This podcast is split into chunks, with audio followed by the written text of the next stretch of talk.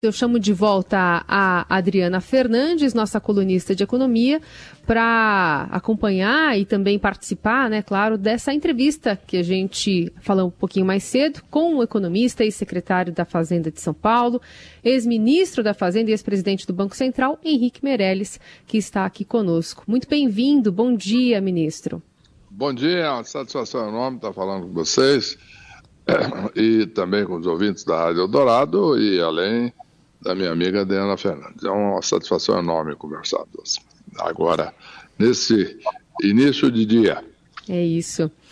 Bom, ministro, é, a gente está vendo uma movimentação bastante grande por conta desse segundo turno das eleições, já candidatos à presidência da República de outras eleições passadas se reunindo com o ex-presidente Lula para declarar apoio ao petista contra Jair Bolsonaro, dentre eles o senhor, que concorreu em 2018. Depois houve também aquela aproximação de nomes da área econômica, né, outros ex-ministros da Fazenda e Banco Central, como Pedro Malan, Armínio Fraga e Pércio Arida. O que, que essa reaproximação, de maneira geral, aponta para um eventual governo, na sua visão? E, mais especificamente, qual seria o seu papel também no meio disso tudo? É, deixa eu lhe falar primeiro é, da minha motivação, quer dizer, o que me levou a tomar essa atitude. Eu trabalhei é, com o ex-presidente Lula durante oito anos, quando eu fui presidente do Banco Central, durante toda a gestão dele.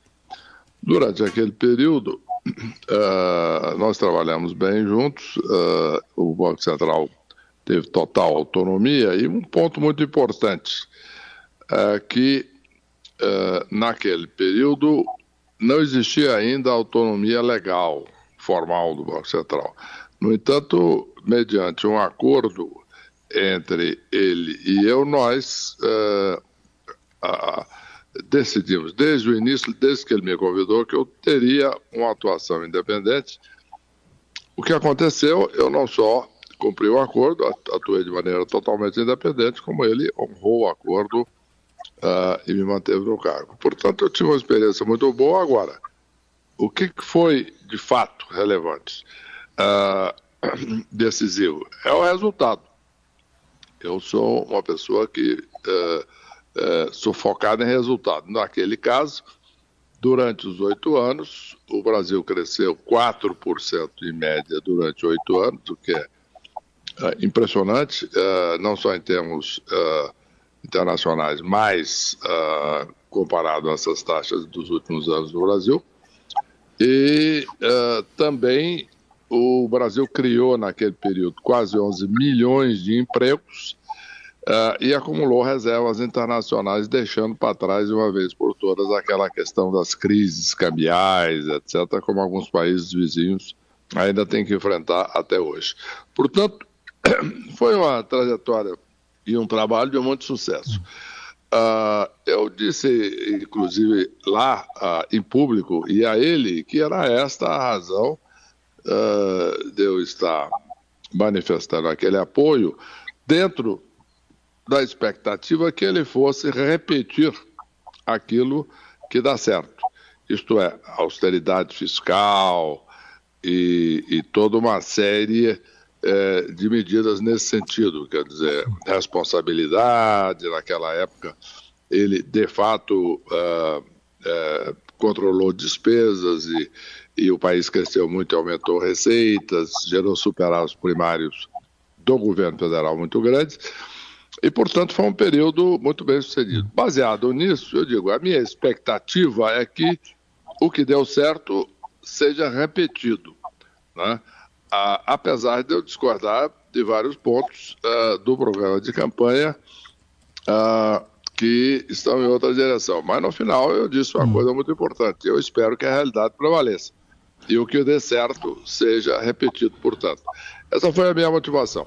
Agora, ah, outros candidatos tiveram outras uh, razões, uh, outros ex-candidatos né, a presidente, uh, que na área de, de na, na, questão política ou na defesa da democracia ou etc e etc e os economistas entraram os outros economistas deram apoio depois do primeiro turno exatamente fazendo uma opção e escolhendo o que eles julgaram ser a melhor opção Agora, ministro, o senhor citou aí o seu período com Lula, à frente do Banco Central, mas depois o, senhor, depois o senhor foi ministro da Fazenda de Michel Temer e criou o teto de gastos. Nós acabamos de reproduzir uma fala de ontem do ex-presidente Lula em que ele disse que ele não precisa de uma lei para ser responsável. Desculpe, uma entrevista do do ex-presidente? Isso, ontem mesmo ele declarou isso, que ele não precisa de uma lei para cumprir as regras fiscais. O que, que o senhor pensa sobre isso? Precisa haver um teto de gastos ou um substituto legal para o teto de gastos? Olha, é, a realidade mostrou que sim. É, eu entendo as boas intenções dele, eu entendo tudo aquilo que ele está dizendo, mas o fato concreto é que durante 25 anos no Brasil, de, do, de 1991 até 2016, ah, as despesas públicas no Brasil cresceram uma barbaridade. Cresceram taxas reais acima da inflação de 6% ao ano. Ah, acima da inflação. Ah, durante esse período todo, inclusive, em última análise, é, é o que envolve, inclusive, o governo dele. Acelerou um pouco é, durante o período de 2011 a 2016, mas o fato é que houve um crescimento constante. E nós estamos vendo agora o orçamento secreto no Congresso, emendas de relator, muito poder orçamentário na mão do Congresso, etc. Eu acredito, no entanto, uh, pela minha experiência lá, uh, na área da Fazenda uh, e na área do Banco Central, de que o que de fato funciona é quando você bota um limite legal. Porque no momento em que você bota um limite, nesse caso, constitucional, não é nem uma lei, é uma emenda, é uma Constituição, um artigo da Constituição. É, ele força a, a definição de prioridades. Isto é, ele força uma escolha. E a escolha agora tem que ser muito simples, né? A aplicar o teto de gastos e fazer as reformas que são necessárias exatamente pela existência do teto de gastos. Dizer, o teto de gastos força a prioridade. Vou te dar um exemplo concreto. Reforma da Previdência. É, a minha experiência lá, trabalhei, eu fui o autor da proposta de reforma da Previdência, que finalmente ficou, foi aprovada no, no ano 19, é, já nesse governo, mas é, a proposta estava pronta, tava, já tínhamos trabalhado isso durante é, dois anos no Congresso. E é, essa reforma da Previdência jamais teria sido feita, na minha opinião, se não for o teto. O teto é que forçou essa definição de prioridades. Agora é a hora de fazer a reforma administrativa, corte de despesas de funcionamento da máquina pública, reforma tributária, etc. E tudo isso é, torna-se possível porque o teto de gastos ele força essa definição de prioridades. Sem teto não tem custo. Não, bota mais uma despesa aqui, bota uma despesa ali, faz um, um, um acordo aqui, beneficia um setor, tá, um setor empresarial, beneficia um setor econômico, beneficia um setor do país, uma região do país, etc. Então, entra naquela história de como se dinheiro do governo não tivesse custo. E como já disse uma grande líder europeia, ah, uma vez ela disse: não existe dinheiro do governo, existe dinheiro do povo. E esse é que é o ponto mais importante para você entender. Ministro, qual, qual, como é que o senhor acha que dá para melhorar o teto, é, o teto de gastos, aperfeiçoá-lo, é, já que foi furado várias vezes, né? E como que também o senhor vê essas cobranças para que o ex-presidente Lula dê detalhes das, da regra fiscal que ele está uh, discutindo internamente na campanha. É, o... eu, fiz, eu recebi uma pergunta direta uh, algum tempo atrás, uh, numa palestra que eu estava fazendo, que alguém disse. É, bom, o, o, o, o problema é que o teto de gastos foi desmoralizado. A minha resposta foi: o teto de gastos não foi desmoralizado. O que foi, o que foi desmoralizado foi a política fiscal que não seguiu o teto de gastos. Né? O teto de gastos, como instrumento, uma vez seguido, é muito eficiente, é muito eficaz. O problema de modificar o teto de gastos é que eles chamam de criar waivers, ou despesas uh, que sejam acima da inflação ou até acima do crescimento do país, uh, uh, ou, ou, ou, acima da inflação, mas incorporando uma parte do crescimento do país. O, o problema disso é, é, que isso abre a porta para exatamente aquele, aquela velha negociação, aquela velha guerra que tem no Brasil, que leva a um aumento, um aumento é, insustentável de, de despesas. Uh, o que tem que se fazer não é mudar a regra para gastar mais.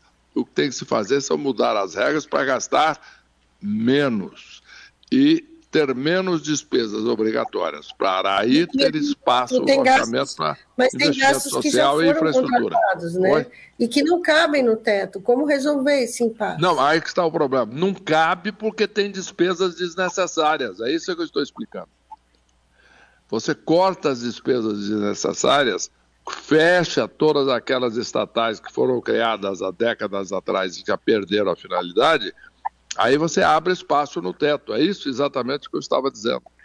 Então, ah, você é, existe no orçamento despesas, por exemplo, uma estatal que foi fundada lá para construir alguma coisa aqui há 20 anos atrás não existe mais ou, ou a, a, finalidade, ou porque já foi cumprida, ou porque foi abandonada, ou seja lá o que for. Mas a empresa está lá, despesa, funcionário, água, luz, telefone, verbas, etc. E, e quem está pagando isso? Você, eu, a população, o ouvinte. Então, o que, que acontece? É, nós temos que cortar essas despesas todas e o teto, é, para isso, é, teria, então, teria espaço para investimento social, investimento em infraestrutura, etc. E o, a finalidade do teto é exatamente essa: obrigar o corte das despesas desnecessárias, das despesas que, na realidade, não são úteis ao país. Ministro, ontem a FMI piorou bastante as projeções para a economia mundial, diz que o pior está por vir, fala que, inclusive, foi criticada pelo ministro nosso da Economia, ainda que o fundo agora espere um crescimento maior no Brasil de 2,8% em 22, Paulo Guedes avalia que as estimativas têm falhado por militância e narrativa política. Queria entender na sua visão se é o fundo ou a equipe econômica que está meio míope.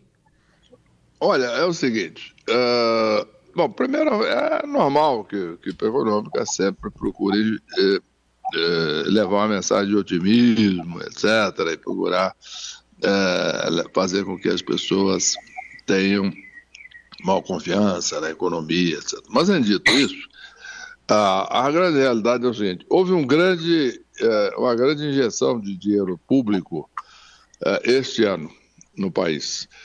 E, isso levou a um crescimento muito maior do que o esperado, não tem dúvida. Tem essas estimativas aí, que estava em 2,5, agora já existem instituições falando em 2,8 e etc. No entanto, uh, não, não, será possível a sustentabilidade de todo esse patamar de despesas.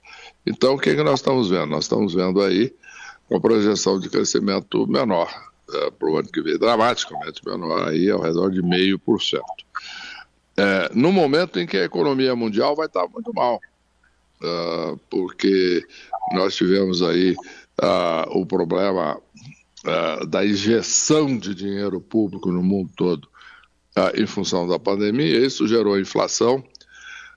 por outro lado, a desorganização das cadeias mundiais de produção por causa da pandemia também ajudaram isso, então gerou uma inflação. E agora com, a, agora, com a guerra da Ucrânia, que está levando a falta de, de energia, principalmente de gás para a Europa, e, e, e, fertilizantes, inclusive, que afeta o Brasil, oferta de fertilizantes, e uma série de outras coisas. E, além do mais, né, é, todo esse processo, então, é uma inflação que tem que ser combatida, os bancos centrais do mundo, do, do mundo estão subindo a taxa de juros. Então, nós temos um, uma economia desorganizada por causa da pandemia, com a guerra, e agora é, com o Banco Central subindo a taxa de juros e gerando a recessão para tentar é, eliminar a inflação e, a, e, a, e, país, e, os países poderem retornar à normalidade. Pois bem, com tudo isso, uh, não há dúvida que é um momento uh, difícil, um momento difícil para a economia brasileira, porque nós vamos ter que enfrentar uh, um novo governo entrando nessa situação. Qualquer que seja o novo presidente, eu acho que ele tem que, antes de mais nada, colocar a casa em ordem. Tá certo? E colocar a casa em ordem para enfrentar uma situação uh, mundial difícil. Nós o senhor pode ser essa pessoa, Fazer o que eu ministro? disse, reforma administrativa, reforma tributária, uh, respeitar a, a, responsabilidade fiscal e, e, e, com isso, enfrentar um mundo adverso em 23. E o senhor pode ser essa pessoa? Olha, eu não, não, não normalmente, como uh, uh, eu tenho como prática na minha vida profissional, eu não trabalho, não perco tempo pensando, tomando decisões por hipóteses. Caso isso aconteça, que eu, eu, vou, eu vou fazer, não vou fazer, eu vou aceitar, não vou aceitar. Eu já, é, em, em 2000, uh, um pouco antes, quando o presidente Lula assumiu, 2002, eu recebi uma, uma não foi exatamente um convite, mas foi um aviso é, é, é, dele de que ele pensava em me escolher, uhum. etc. Eu falei, olha, eu não vou tomar uma decisão baseada numa hipótese, não é? que, que se for convidado eu estou preparado. Eu vou seguir, a, vou seguir a minha vida normalmente, o presidente seguiu a vida normalmente dele, é, ele venceu a eleição, eu também. Posteriormente, em, em, em final de novembro, depois da eleição, ele me convidou, nós negociamos as condições, chegamos a um acordo eu assumi a presidência do Banco Central. Em resumo, é essa a minha, a minha postura. Agora, mesmo muitas vezes na vida pública, na vida privada, eu recebi convites também que nós não chegamos a um acordo que eu não aceitei. Em uhum. resumo, é, o importante agora é nós termos uma eleição é, de segundo turno pacífica, que a população seja o mais bem esclarecida possível, façamos aí uma boa escolha uhum. e, e a partir daí vamos em frente e vamos tomar as melhores decisões possíveis. Henrique Meirelles, ex-secretário da Fazenda de São Paulo, ex-ministro da Fazenda do Banco Central, conversando conosco aqui no Jornal Dourado. Muitíssimo obrigada pela conversa. Até a próxima, viu? Obrigado, viu? Até a próxima. Um abraço grande aí para todos. Obrigada, Adriana Fernandes, pela participação também. Obrigado, Carolina.